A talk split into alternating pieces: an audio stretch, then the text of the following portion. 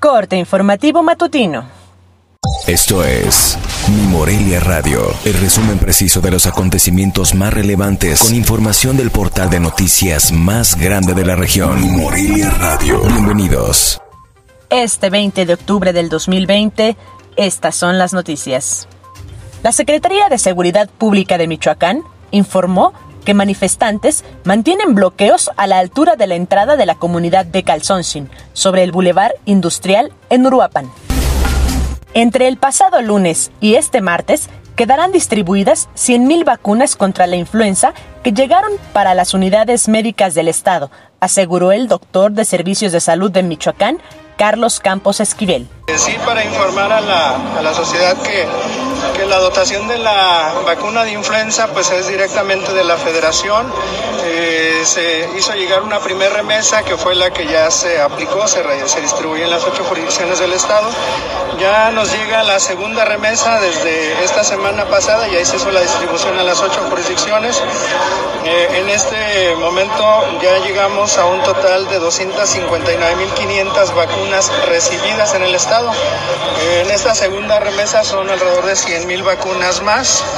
Está priorizando en la vacunación sobre todo a la población vulnerable, ¿sí? que, que, como ustedes saben es el primer grupo a atender. Eh, y en esta nueva dotación que ya tenemos de 100 mil dosis más, este, pues se refuerza para que en esta segunda quincena de octubre pues se termine con, con, con la misma y esperaremos la tercera remesa también para, para lo que es el mes de noviembre.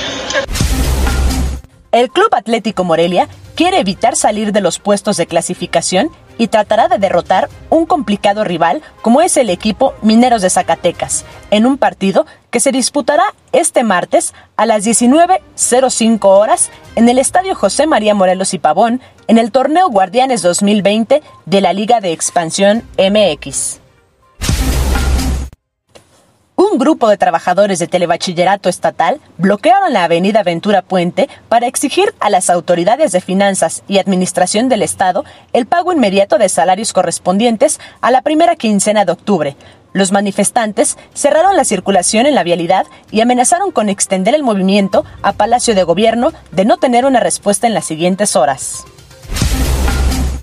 En medio de la discusión de la Ley de Ingresos 2021, el titular de la Secretaría de Hacienda y Crédito Público, Arturo Herrera, dio a conocer que retirará la propuesta de un incremento en el impuesto especial sobre productos y servicios que se pagan cuando un mexicano compra gasolina o diésel. Informo desde Morelia, Michoacán, Cintia Arroyo.